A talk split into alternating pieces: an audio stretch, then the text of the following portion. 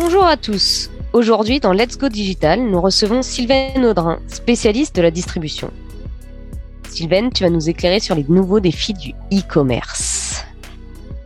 Donc, j'ai vu que tu avais écrit euh, un article là-dessus. Euh, pour toi, où en est le e-commerce aujourd'hui? Alors, il y a les mauvaises augures qui disent oula oula, depuis le début de l'année, euh, le e-commerce est en négatif. C'est vrai qu'il est en négatif euh, sur le premier semestre, en l'occurrence, il est à moins 5. Mais euh, ce que je réponds à tout le monde, c'est que franchement, il faut pas s'alarmer. On est vraiment sur un effet de rattrapage et le e-commerce en France, il est en progression, il est en progression long terme et la progression euh, positive va revenir. Ne serait-ce que sur l'année 2021, il a fait plus 9%. Aujourd'hui, c'est 9% de, l'ensemble du commerce alimentaire et il va continuer à revenir. Alors, il y a des effets de rattrapage hein, qui sont euh, évidents et il y a une normalisation un petit peu du e-commerce et du drive sur ce début d'année. Mais pas d'inquiétude, la croissance revient.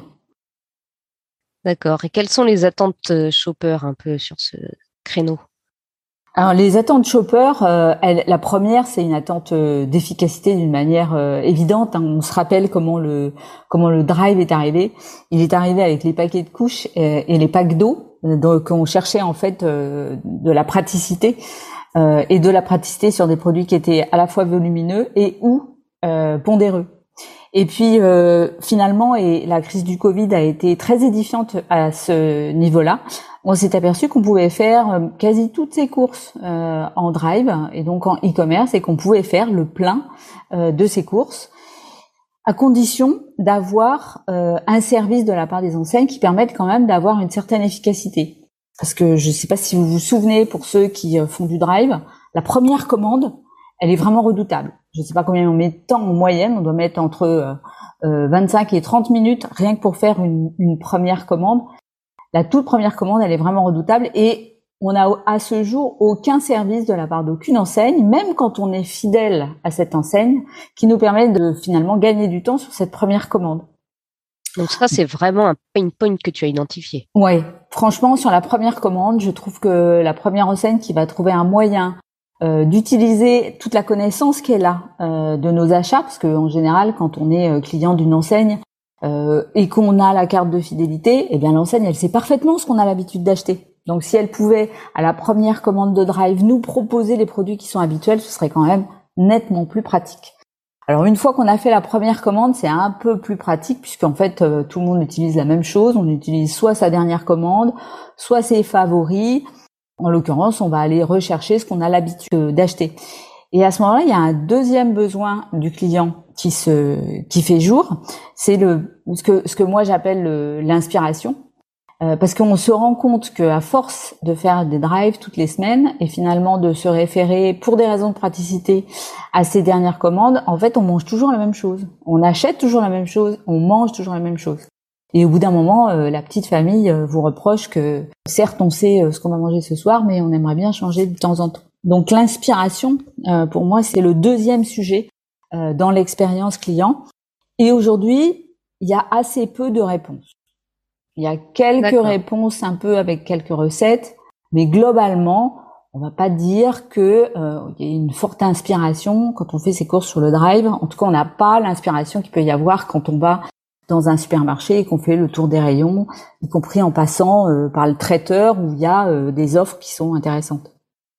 Ok, donc si je résume, le shopper, pour l'instant, il a besoin de gains de temps sur sa première commande. Donc, en connectant tes achats de carte fidélité qu'il faisait en magasin jusqu'à présent avec son expérience sur le drive. Et dans un deuxième temps, qu'après, ce soit pas complètement répétitif et qu'on puisse lui proposer des suggestions d'aliments qui correspondent à ses habitudes d'achat, mais qui ne soient pas exactement celles de son panier actuel. Exactement. C'est bien ça les attentes shopper. Ouais. D'accord. Par exemple, tu, tu, connais comme moi euh, la vertu des nouveautés euh, dans un supermarché ou dans un hypermarché. Sur le drive, la nouveauté, elle est quasi euh, invisible. C'est super dommage parce que on a tous envie de découvrir euh, des nouveaux goûts, des nouvelles cuisines, des nouveaux produits, même si c'est des produits qui vont être plus pratiques. La nouveauté, elle est invisible sur un site de drive. Bah, il y a un petit truc rouge, mais ça ne fait pas partie de ton panier euh, quand tu reprends ton panier de, départ, enfin de la dernière fois. Du coup, pour toi, quels sont les prochains défis du e-commerce? Alors le, premier défi hein, du e-commerce, et là, euh, je suis plus côté shopper, je suis vraiment côté distributeur. Le prochain défi, d'abord, c'est la rentabilité, euh, pour euh, plusieurs raisons. Euh, le drive, quand il est né, c'est Auchan qui l'a inventé, il est né gratuit. Donc à l'inverse de la livraison qui elle est payante pour la plupart, le drive il est gratuit. Ça veut dire qu'il y a une prestation de service qui est faite par du personnel euh, du magasin, qui est supplémentaire euh, et qui ne va pas être facturé au client. Et donc cette gratuité en fait du service fait que par essence euh, le drive va être dilutif en termes de rentabilité. Il est d'autant plus dilutif qu'on sait qu'il y a un transfert des achats euh, des achats euh, physiques, du offline donc vers le online. Donc on peut pas dire que le drive ait développé la consommation, parce que la consommation alimentaire elle est à peu près stable et complètement mature en France. En revanche, plus on va faire euh, d'achats sur le drive, plus on va diluer en fait la rentabilité. Donc demain, le premier défi de la distribution, c'est d'améliorer la rentabilité. Alors, il y a plein de solutions hein, pour améliorer la rentabilité. Il y a d'abord être efficace quand on fait du picking. Il y a tenter d'augmenter à la fois le nombre de produits dans un panier, bah, l'inspiration, ça sert aussi à ça. Et puis il y a tout euh, la partie automatisation où de plus en plus on voit, euh, bah, tu connais bien euh, au cadeau qui travaille avec le groupe Casino, on voit de plus en plus de solutions qui permettent d'automatiser et donc de diminuer les coûts de préparation de ces drives, que ce soit chez Carrefour, que ce soit dans le groupe Casino et sans doute aussi chez Leclerc. D'accord. Et du coup, tu nous dis que à date, c'est pas rentable. À date, c'est vraiment un service consommateur pour le shopper, mais ça n'est pas rentable pour euh, les distributeurs. Alors, on, sait hein, déjà que la rentabilité euh, du commerce alimentaire, elle n'est pas très très élevée. Hein. On est entre 2 et 4% en France en fonction du positionnement prix des enseignes. Euh, il y a eu une étude de Bain l'année dernière qui montre que très clairement, dès qu'on passe en drive, on va tomber vraiment en négatif. Et en termes de livraison, c'est encore pire parce qu'en France aujourd'hui, on ne fait pas payer le vrai prix de la livraison. Il y a euh, euh une gratuité euh, de la livraison, par exemple chez Carrefour, à partir de 150 euros euh, d'achat, qui fait que très clairement, c'est de l'investissement pour faire de l'acquisition client, mais très clairement, chaque commande doit générer des pertes qui sont significatives pour Carrefour. D'accord. Alors après, si on passe, on revient un petit peu au client qu'est-ce que tu penses de l'expérience client qui est proposée sur les sites de e-commerce actuellement? Alors moi, je trouve qu'elle est ultra basique et euh, et elle traduit pas quelque chose qui pour moi est essentiel que j'appelle le plaisir d'achat. Euh, c'est d'autant plus essentiel que quand euh, le drive est né, euh, je disais à l'époque, le drive a une avenue parce que le plaisir d'achat en magasin n'est pas suffisant. Euh, donc, je pense qu'il est temps pour le drive, maintenant qu'on arrive à une forme de maturité, de penser au plaisir d'achat et donc à l'inspiration. Et c'est pour ça aussi que j'ai écrit cet article pour essayer de retrouver du plaisir d'achat quand on fait ses achats dans le drive, en équilibrant en fait à la fois de l'efficacité.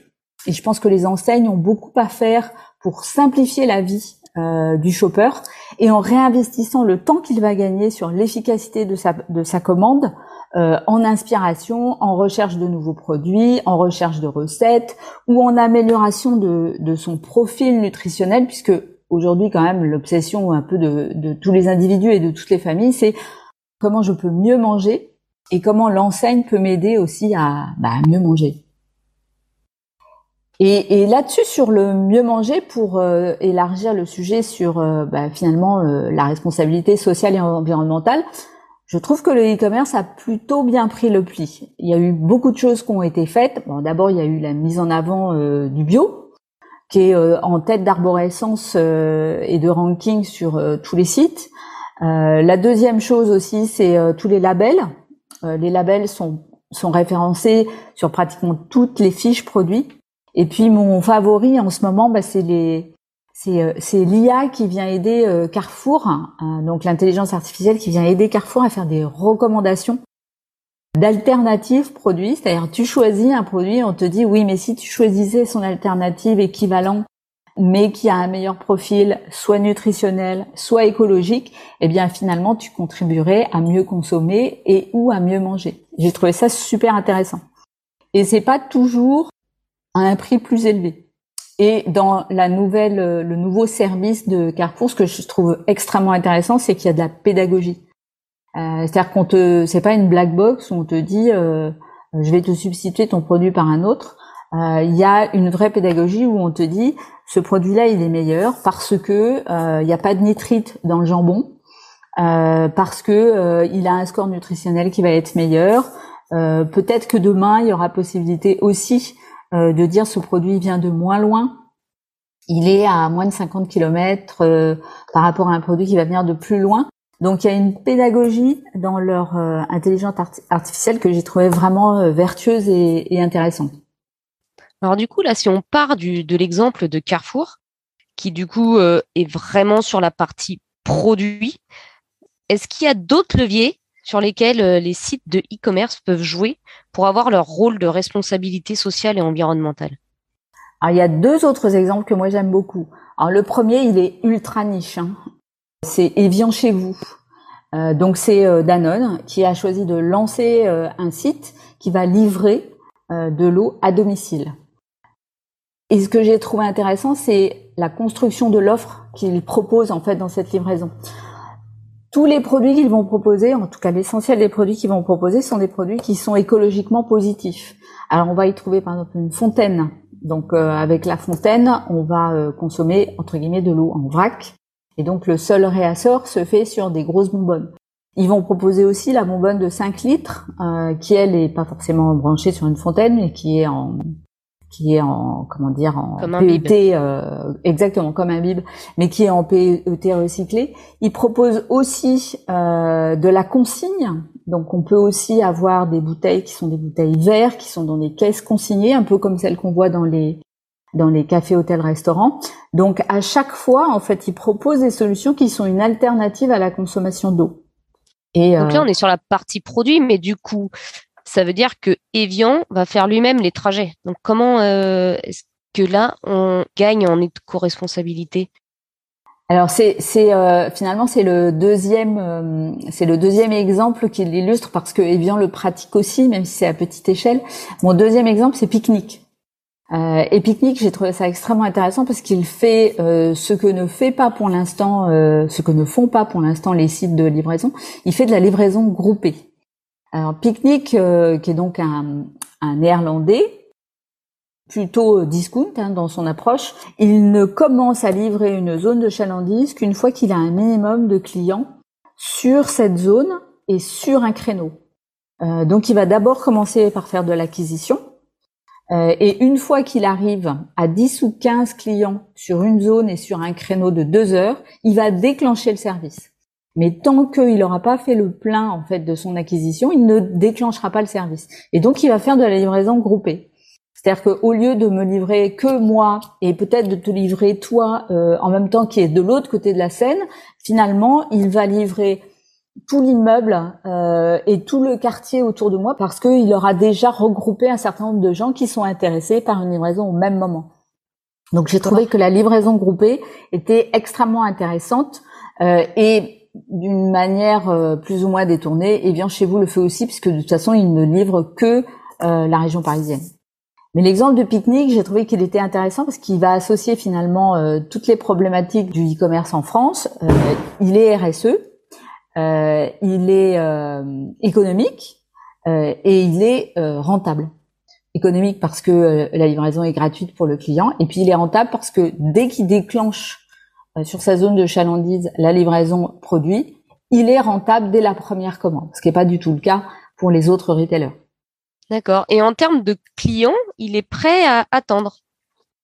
Parce que ça peut aller jusqu'à combien de temps d'attente de se faire livrer dans cette histoire? Alors, moi, je suis pas tout à fait une cliente euh, classique, euh, mais je pense que ça fait au moins neuf mois que j'attends qu'il arrive. Bon, il se trouve que Picnic, pour l'instant, il est que dans la région nord, euh, normalement, il arrive sur euh, Paris-Île-de-France à partir de début 2023. En fait, pourquoi les gens sont prêts euh, à attendre bah, C'est simplement parce que ils sont néerlandais. La livraison gratuite, ils sont néerlandais et ils sont discounters. Ça veut dire que le, le positionnement prix est aussi très attractif. D'accord. Tu as une idée en moyenne de combien de temps est, l'attente quand tu es dans une zone qui livre depuis longtemps, pas quand tu attends tes fraises depuis neuf mois?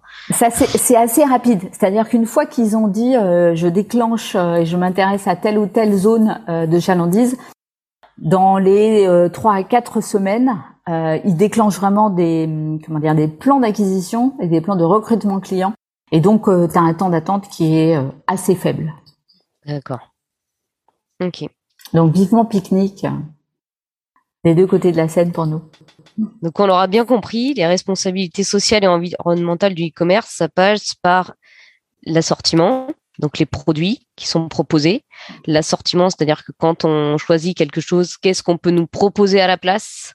L'exemple de Carrefour que tu nous as bien expliqué, les emballages que tu nous as montré avec Evian et les co-responsabilités, la logistique que tu nous as montré avec Piwik, et puis un marketing de précision, puisque là, l'idée, c'est vraiment d'aller dans des zones de chalandise assez précis et de connaître euh, ses consommateurs.